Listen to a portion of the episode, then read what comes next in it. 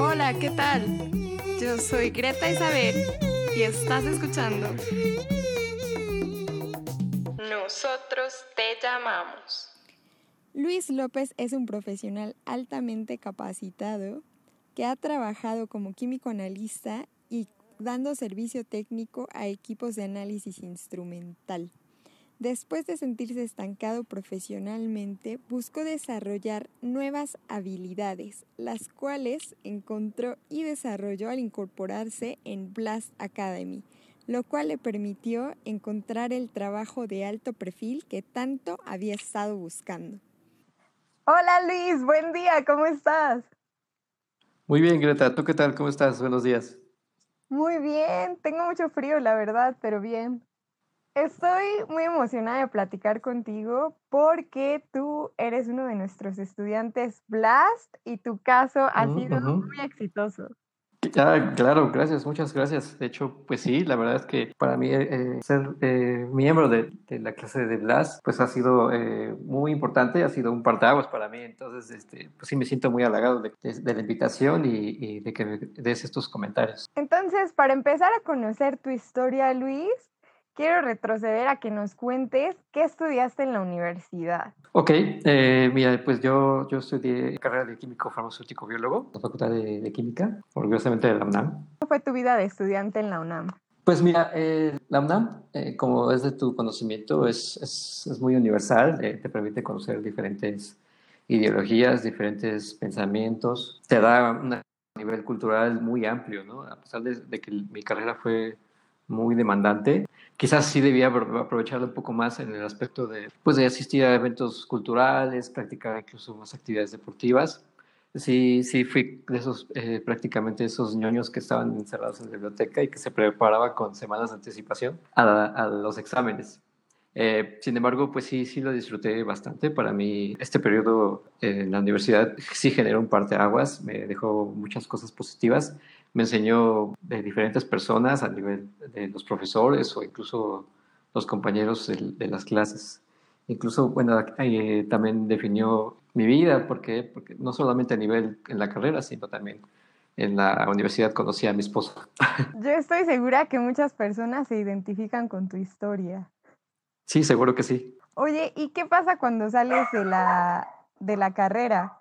¿Qué sigue después? Bueno, eh, cada uno le va de diferente manera. Algunos entiendo, por ejemplo, les cuesta quizás un poquito más de trabajo. Yo te puedo hablar en el aspecto personal que terminando el, esquema de, los, de las clases, eh, inmediatamente desarrollé la parte experimental de mi tesis. Muchos, muchos de nosotros nos enfocamos en la tesis. Tuve la fortuna de empezar como becario en una, en una empresa que se dedica a elaborar cosméticos, francesa, de alto nombre estuve como, como becario. Fue prácticamente muy rápido este inicio. Y como becario, pues, te puedo comentar que duré prácticamente dos, dos meses, cuando mucho, porque inmediatamente me contrataron como, como químico analista. Oye, suena muy padre. Me imagino que tú estabas muy emocionado. Sí, estaba muy emocionado porque pues era ya mi primer, mi primer trabajo laboral. Ojo, muy importante, no estaba, no estaba titulado. Inmediatamente a mí me contrataron aún sin el título. Eh, como químico analista, pues ya eh, me enfrenté, digamos que a, un empleo formal, eh, con prestaciones, con un salario, y empecé a generar experiencia, empecé a conocer las diferentes áreas de, producción, en este caso, mucha interacción con control de calidad, mucha interacción con, con, con los fabricantes, sobre todo al final de cuentas los fabricantes de esta empresa eran mis clientes, por decirlo así. Muy bien, Luis. Me imagino que fue una etapa de mucho aprendizaje por lo que nos estás contando. Sí, mucho, mucho aprendizaje, la verdad, a, nivel no solo técnico, ¿no? Tal vez en la parte de, de, las actividades que se hacen en el día a día, sino también a nivel eh, emocional, personal y, cultural, porque te repito, bueno, tú tienes que interaccionar, resolver problemas, eh, eh, negociar, ¿no? Con producción para poder liberar eh, el producto. Claro. ¿Cuánto tiempo estuviste como químico analista? Como químico analista eh, estuve tres años eh, prácticamente. Al final sí decidí y definí que la prioridad para mí era la tesis, es decir, realmente tenía que terminar la, la, carrera, por lo cual el título realmente era la combinación de, formal de mis estudios. Decidí renunciar y me enfoqué a obtener mi título. Eh, renuncié y prácticamente en, en, en, cuatro o cinco meses me titulé. Luis, definitivamente en estas áreas químico-biológicas la tesis es muy importante. Ahora, ahora ya me dejas con la curiosidad en qué hiciste tu tesis. Ok, eh, mi tesis estaba muy enfocada en la parte eh, de, de, tecnología farmacéutica. Es una rama, una rama de parte de, del, del, químico farmacéutico biólogo. Y lo que eh, dice fue desarrollar una formulación, una formulación es decir, como la receta para generar un, medicamento. En este caso se, trataba de un, eh, un antiparasitario.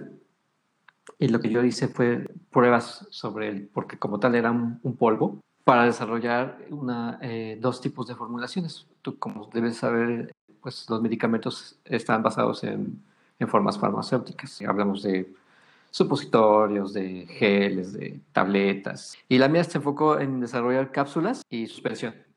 Y al final en, en mi estudio o en, en, los resultados publicamos cuáles, eran, eh, cuáles tenían mayores ventajas en cuanto a fabricar. Claro. Oye, ¿y cuál, cuál fue la que tuvo mayor ventajas para la fabricación? La que tuvo mayor eh, ventajas para fabricar eh, definitivamente fue la, eh, la, cápsula, a diferencia de la suspensión, porque implicaba materias primas quizás de, de menor costo, los, el proceso como tal era más sencillo, implicaba menos pasos. Y en la suspensión, bueno, como, como cualquier suspensión, es, es importante el periodo en cual, que le implica un polvo sedimentarse en una solución. Luis, increíble, muchísimo trabajo. Sí, sí fue mucho trabajo, mucho trabajo a nivel, eh, sobre todo experimental.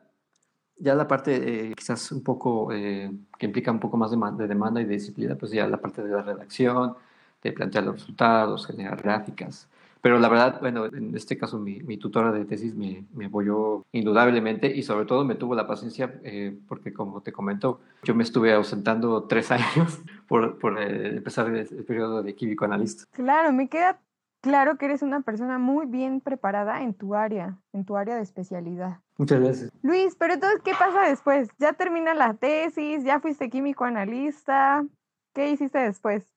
Ok, aquí tuve igual, tuve la invitación por parte de, de, un colega y me enfocarme en la parte de la instrumentación analítica. Igual yo como químico analista veía mucho que, que eran proveedores, por decirlo así, a reparar los equipos de instrumentación. Y la verdad es que sí me empezó a generar como curiosidad. Entonces, este colega me invitó y me dijo, oye, mira, eh, pues ¿por qué no pruebas, no? Eh, ya, por fin tienes el título, eh, no estás tan encerrado como, como un químico analista en el laboratorio. Y efectivamente empecé como coordinador de servicio para una compañía que se dedica a hacer, bueno, es una compañía de alto nombre a nivel global de instrumentos. Estos instrumentos se llaman cromatógrafos de líquidos. Y un cromatógrafo de líquidos, pues es un instrumento que te permite, de acuerdo a las propiedades físico-químicas de una sustancia, separarla eh, o purificarla y cuantificarla. Entonces, eh, como servicio, el siguiente paso eh, fue ser ingeniero de servicio y ese fue eh, mi siguiente brinco. Estuve como ingeniero de servicio para estos equipos, para diferentes marcas incluso, a lo largo de que te gusta como ocho años. Como ingeniero de servicio fue igual en su principio muy retador. Viajaba mucho, tenía mucha interacción con muchos clientes, estaba atento de resolucionar problemas, ¿no?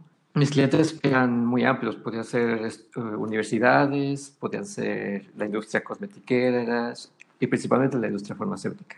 Una semana te puedo decir que estaba en, en Toluca y a la siguiente semana ya estaba en Tecate o en Orizaba fue, fue, fue, una etapa muy, muy bonita porque eh, conocí mucha gente que aún eh, interactuó con ella. Muy bonita y muy demandante. Sí, muy demandante, sobre todo a nivel, a nivel de la alimentación, porque bueno, yo podía estar, ingresar a un laboratorio y resolver el, el, la falla del equipo y hasta que no la resolviera no, no salía, podía salir incluso ya de noche sin comer y ya prácticamente ir a, a cenar. Bueno, pero fue un reto más que superaste. Ahora quiero saber qué pasó, por qué, por qué terminaste eh, con esa etapa de servicio técnico. Aquí el principal parteaguas que, que considero eh, a nivel personal, obviamente entre cada persona es, es válida y cada uno define sus prioridades, eh, es importante estar en continuo aprendizaje, ¿no? Como, como ingeniero de servicio eh, desarrollas habilidades muy técnicas, casi casi como un mecánico, de apretar, de ajustar, también hay habilidades en cuanto a analíticas, en este caso, por ejemplo, en comprender los procesos físico-químicos que el, que el cliente deseaba para separar o purificar las sustancias que, que eran de su interés. Pero hasta ahí, ¿no? Ya, ya no había más aprendizaje. Al final, pues me, especialicé en estos instrumentos, me especialicé y me permitió incluso eh, tomar entrenamientos en Estados Unidos para diferentes modelos de equipos, pero ya no tenía, ya no aprendía nada, ya, ya estaba completamente, me sentía estancado. Por lo cual, nuevamente tuve la oportunidad aquí, igual de otra colega de, de la Facultad de Química, me, me, invita a participar ya en una, en una compañía enfocada a, las operaciones clínicas. Era, fue un giro completamente de 180 grados. Me lo ofreció incluso como, eh, pues, en primera para, para crecer, ¿no? Y en segunda también para aprender nuevas cosas. Y en tercera, también lo decidí tomar por retomar cosas incluso de la, de la carrera. Entonces, en el 2000, en agosto del 2015, di este giro y empecé ya a enfocarme a, desarrollar carrera en la, en la, parte de operaciones clínicas. ¿Cómo fue este proceso? Entiendo que fue un gran reto. ¿Cómo, cómo lo enfrentaste? Sí, definitivamente fue un, un, gran reto. ¿Por qué? Porque, bueno, yo no tenía absolutamente nada de experiencia. Al momento de la entrevista, eh, si esto soy honesto, no, no consideré quedarme. Eh, de esa, eh, afortunadamente las personas que me entrevistaron pues vieron justamente que yo tenía estas, estas ganas de crecer y estas ganas de aprender. Ellos consideraron esto es suficiente para que yo pudiera eh, ser participante. Incluso ellos vieron, bueno, el hecho de que no tuviera experiencia para nosotros es favorable. ¿Por qué? Porque en este caso para el proyecto que requerimos lo podemos moldear, ¿no? De acuerdo a las necesidades de, de, nosotros. Entonces, sí, fue un, fue un reto, pero a la vez me sentí nuevamente como estudiante. ¿Por qué? Pues porque nuevamente estaba aprendiendo, empapándome, ¿no? De, toda esta parte de, la, de los estudios clínicos, eh, estudiando todos los documentos que, que, implican y que están involucrados, toda la gama de los procesos que, que conlleva y, el a nivel de regulación local y, global. Igual, mucha gente me coachó, eh, eh, yo le agradezco mucho a toda esa gente, me tuvo mucha paciencia, eh, vio en mí muchas cosas que, que podían eh, generar, beneficios. Empecé a evolucionar y empecé a generar resultados de manera rápida. Ah, y al final, bueno, a, a, la compañía en la que yo trabajaba le empezó a gustar eso. Claro, un profesional altamente entrenado en rápido crecimiento. Sí, sí, eh, incluso las mismas circunstancias pedían que realmente tuviera que aprender rápido porque no, no, no podían esperar, ¿no? Al final de cuentas los procesos deben seguir al ritmo que y a las circunstancias que se están generando a nivel mundial. Eh, entonces, bueno, tú, tú te tienes que adaptar a esos tiempos. Sí, por supuesto. Oye, ¿y qué pasa después? ¿Qué, qué sigue después de esto? Bueno, en, en esta compañía eh, se trabaja por proyectos, es decir, eh, tiene diferentes eh, clientes, por decirlo así, se llaman patrocinadores. Eh, dependiendo del avance o la evolución de los proyectos, a veces los proyectos desafortunadamente caen y son ganados por otras compañías o no evolucionan. Son proyectos que quizás no están en tus manos, que, que implica otras, otras razones por las cuales eh, se pierden, ¿no?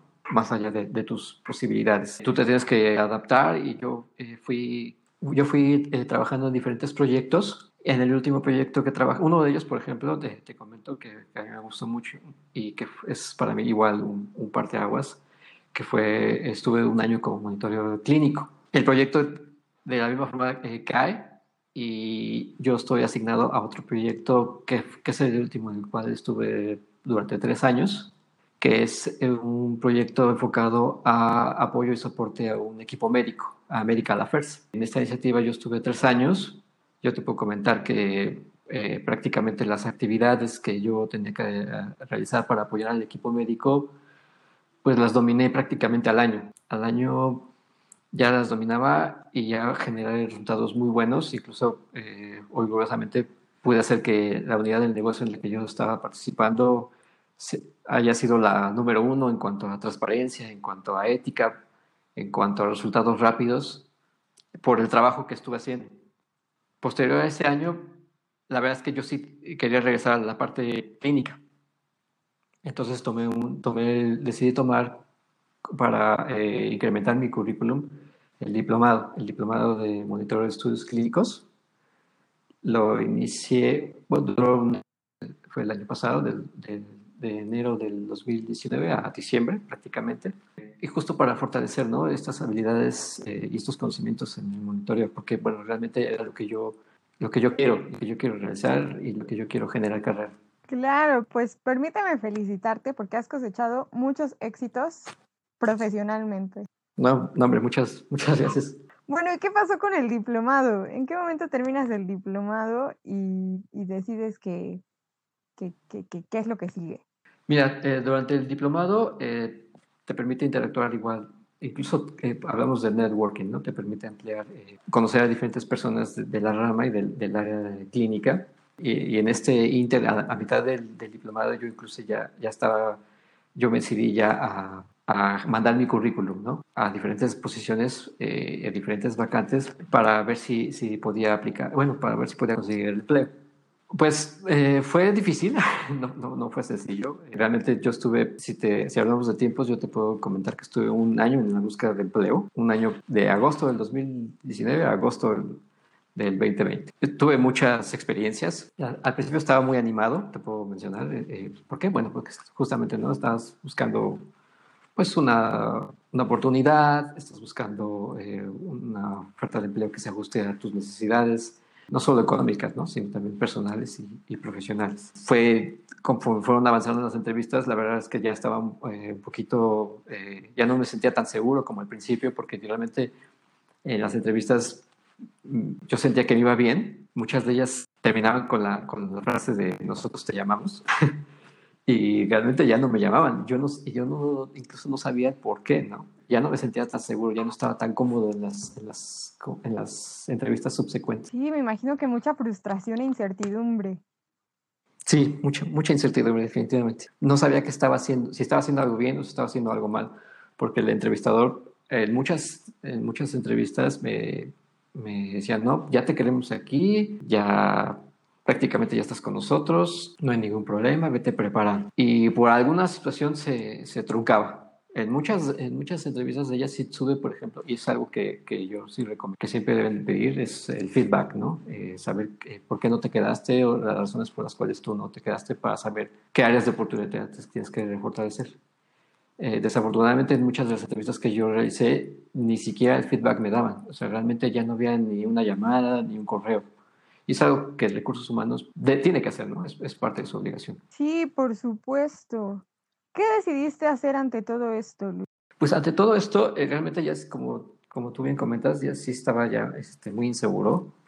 Igual tuve la fortuna de conocer a un amigo del, diplomado y es, es, este amigo el que me dice, oye, mira, me habla de Blast, de Blast Academy, me dice, este curso te puede quizás eh, ayudar. Y sí, definitivamente me, me, ayudó. ¿Por qué? Porque el curso de Blast me permitió eh, ver aquellas áreas de oportunidad eh, en las entrevistas. Lo que estaba haciendo mal en las entrevistas sí, me, sí lo, me permitió detectar realmente que estaba haciendo cosas mal, me permitió mejorarlas a, través de las académicas. Entre ellos, pues es generar una estrategia, ¿no? Un ejemplo te voy a comentar, ¿no? Un ejemplo que, que yo hacía de manera muy incorrecta y que no lo recomiendo, y ahora lo sé, es que yo siempre utilizaba el mismo formato del currículum no lo acoplaba a las necesidades de la posición que yo aplicaba. Entonces siempre estaba con el mismo currículum, dándolo, rolándolo hasta que lo quemé. Eh, el curso me permitió decir, no, eh, me, me, enfocó a decir, te tienes que acoplar a las necesidades no solo del entrevistador, sino de la, de la posición y de la compañía que lo está publicando o, los, o lo está este, requiriendo. Por lo cual entre muchas cosas más, aprendí, aprendí gracias a, a, los ejercicios que hacemos en el curso. Claro. Luis, me gusta mucho cómo nos cuentas que puedes ahora detectar algunos errores que tuviste de manera retrospectiva. Y ahora quiero que me cuentes, este, ya que reconociste estos errores y empezaste a hacer cambios, ¿cómo te fue? ¿Recibiste ofertas de trabajo? Sí, realmente, bueno, yo quería, yo quería incluso tomar como una especie de descanso, realmente, porque sí fue un punto agotador el hecho de estar en varias entrevistas y no, no, no posicionarme, por lo cual incluso tomé el curso como un break y dije, bueno, al final del curso quizás eh, eh, ya, eh, ya que haya tomado todo el curso, comenzar a aplicar. Sin embargo, bueno, ante la demanda y ante la situación que atravesamos, eh, yo comencé a incluso a ver algunas publicaciones de, monitoreo clínico. Y dije, bueno, quizás voy a, voy a poner en práctica ¿no? lo, del curso, voy a poner en práctica lo que he aprendido, voy a generar una estrategia para, para el momento de mi entrevista, voy a planear, voy a ajustarme a las necesidades que, que quiere la, la entrevista, la, la- perdón, la empresa a la que estoy decidiendo ser partícipe, por lo cual mandé, man- decidí, decidí arriesgarme, ¿no? Creo que al final de, de todo esto pues, es, es arriesgarse.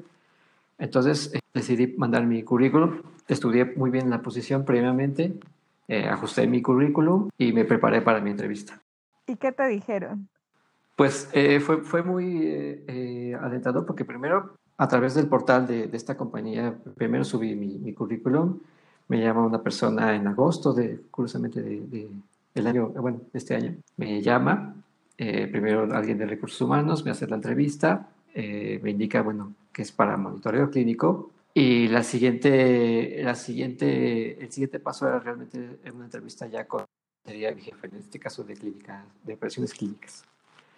Me entrevista, me indican que urge por la situación, me va muy bien la entrevista, me siento cómodo, me siento eh, a gusto. O, o utilizo muchas técnicas del lenguaje, a pesar de que fue de manera virtual por las circunstancias que atravesamos. Tuve la fortuna de, que, de prender la cámara y, y, pues que ellos vean mi lenguaje corporal, ¿no? La manera en cómo me expresaba y cómo podía proyectar yo eh, los logros que he tenido a lo largo de mi, de mi carrera profesional. Ellos igual concluyen mi entrevista con la frase de nosotros te llamamos. Me llaman en día de mi cumpleaños y me dicen que me quede. Oye, qué buen regalo. Sí, fue, fue, fue un muy, muy buen regalo. Ya me imagino el festejo de cumpleaños así a todo lo que da. Sí, a pesar de estar un poquito encerraditos, sí, sí, sí, fue, fue, fue formidable. Oye, ¿y tomaste esa oferta de trabajo? ¿Empezaste Sí, a trabajar con realmente ellos? sí. eh, yo empecé eh, prácticamente en septiembre. en septiembre empecé. eh, es, es la posición que yo de- he estado deseando, es de monitoreo clínico. Estoy muy contento, estoy muy animado, estoy, tengo muchas ganas de aprender. Y ellos también incluso lo, lo vieron en la entrevista, ¿no? Estas ganas de yo, de yo aprender. Y también yo les planteé esa opción de, de decirles, yo quiero ofrecerle al equipo eh, todas las experiencias y yo quiero enseñarles al equipo todo lo que he aprendido para ayudar ¿no? a crecer como, como organización y como equipo. Y también por eso ellos me, me eligieron.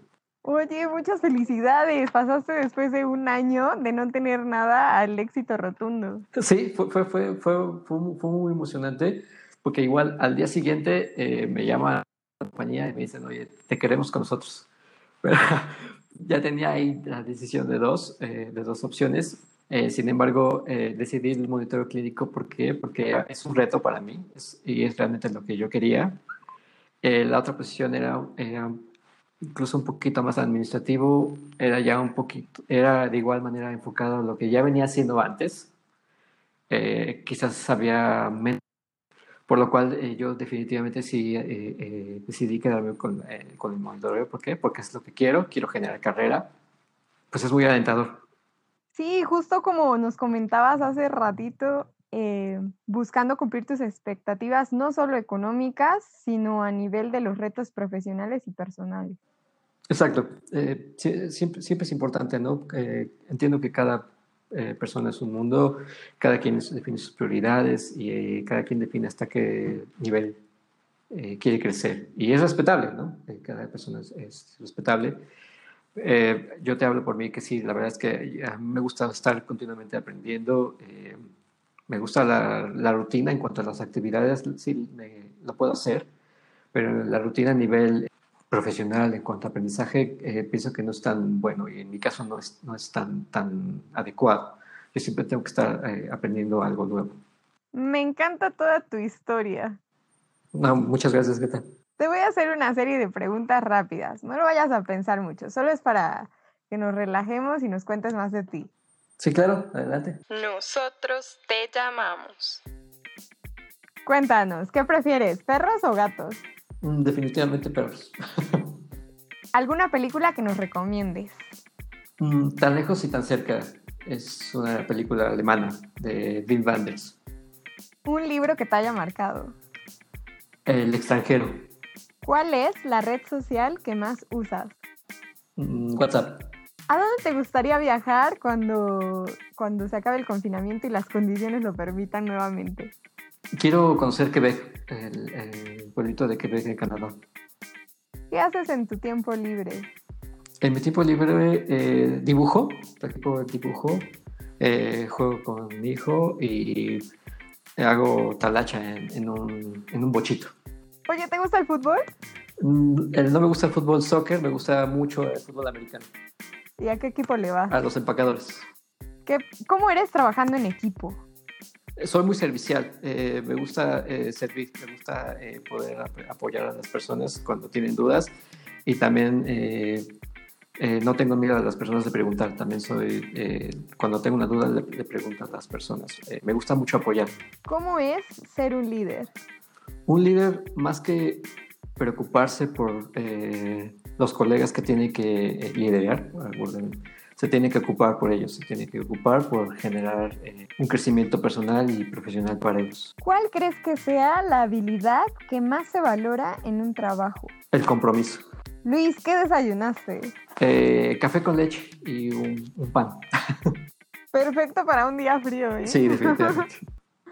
Luis, te agradezco mucho todo este tiempo con nosotros. Te quiero preguntar, finalmente, ¿qué podría recomendarle a una persona que se encuentra en la búsqueda de empleo? Uy, puedo recomendar muchísimas cosas y justo por, por este esquema de, de Blast, eh, ser muy pacientes, tienen que eh, desarrollar mucha paciencia, mucha, tienen que aguantar. Entiendo que la situación actualmente es muy difícil por la situación que, estamos confrontando. Es, sí es muy difícil, pero no, no imposible. Eh, tienen que estudiar mucho la posición para la que están aplicando, tienen que eh, siempre está eh, actualizando su CV y actualizándose ellos mismos también. ¿Para qué? Para poderse vender mejor. Nosotros te llamamos. No te pierdas este jueves nuestra transmisión de Ruido Blast porque vamos a responder un montón de preguntas respecto a la búsqueda de empleo.